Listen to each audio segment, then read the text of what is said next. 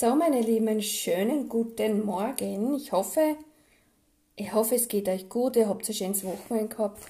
Ein schönes Herbstwochenende vom Wetter her.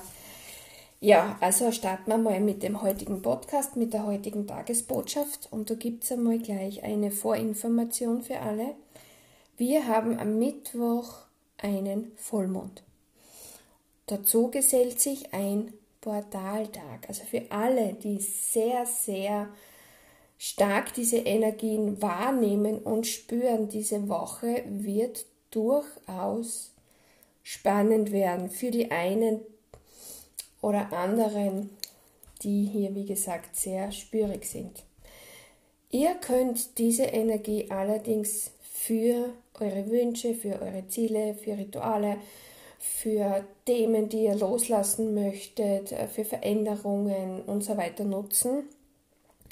Ihr könnt eure Gefühle, eure Emotionen sehr gut wahrnehmen, viel stärker wahrnehmen.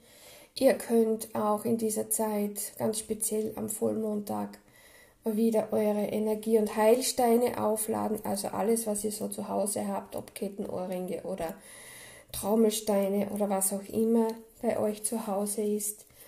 Es gibt gewisse Steine, die brauchen diese Energie nicht, aber wenn du das Gefühl und das Bedürfnis hast, lass dich nicht immer von Informationen von außen führen, sondern vertraue deiner Intuition. Denn das für mich sind auch nur Informationen, die ich bekommen habe, die ich über die Jahre gelernt habe und ich mache das eigentlich auch so, dass ich meiner Intuition vertraue und mich danach richte. Zur Botschaft für heute, für den Montag, meine Lieben. Wie gesagt, der Vollmond, Portaltag sind sehr gute, starke Energien, die wirken natürlich speziell der Vollmond auch ein, zwei Tage davor. Beginne den Woche also den Wochenbeginn, den heutigen Tag gemütlich und ruhig. Versuche gelassen und vertrauensvoll in den Tag zu starten. Das heißt, keine Erwartungen, keine großen Ziele, keine Wochenplanungen machen, sondern locker. Nimm auch Zeit, also nimm dir auch Zeit für dich, dass du dir, deinem Körper was Gutes tust, deinem Geist und deiner Seele. Das heißt, du darfst dich in allen Richtungen richtig verwöhnen. Mental und emotional ist wichtig, vielleicht für den einen oder anderen eine Meditation zu machen. Für den nächsten ist es vielleicht ein Gespräch oder für den anderen einfach nur zu Hause zu sitzen, einen guten Kräutertee trinken, vielleicht eine gute Musik hören oder ein Buch lesen. Bedeutet Wellness für die Seele nicht vergessen. In dieser Zeit, wo du auf dich achtest und wo du Zeit mit dir, deiner Seele verbringst, versuche herauszufinden, was dir gut tut und was dir nicht gut tut, wer oder was dir nicht gut tut. Es ist vielleicht nicht immer eine Situation. Manchmal sind es einfach Menschen, die uns einfach nicht wirklich richtig gut tun. Du darfst auch hier gerne für dich eine Entscheidung treffen. Ich weiß, ich kenne das natürlich aktuell nicht mehr ein Thema bei mir, dass man auch mit Arbeitskollegen nicht so kann. Das heißt für dich, setze eine imaginäre Grenze. Hülle dich hier einfach in einen für dich spürbaren Schutzmantel, den du einfach mit geschlossenen Augen um dich aufziehst oder eine Röhre oder eine Hülle oder was auch immer es für dich sein soll.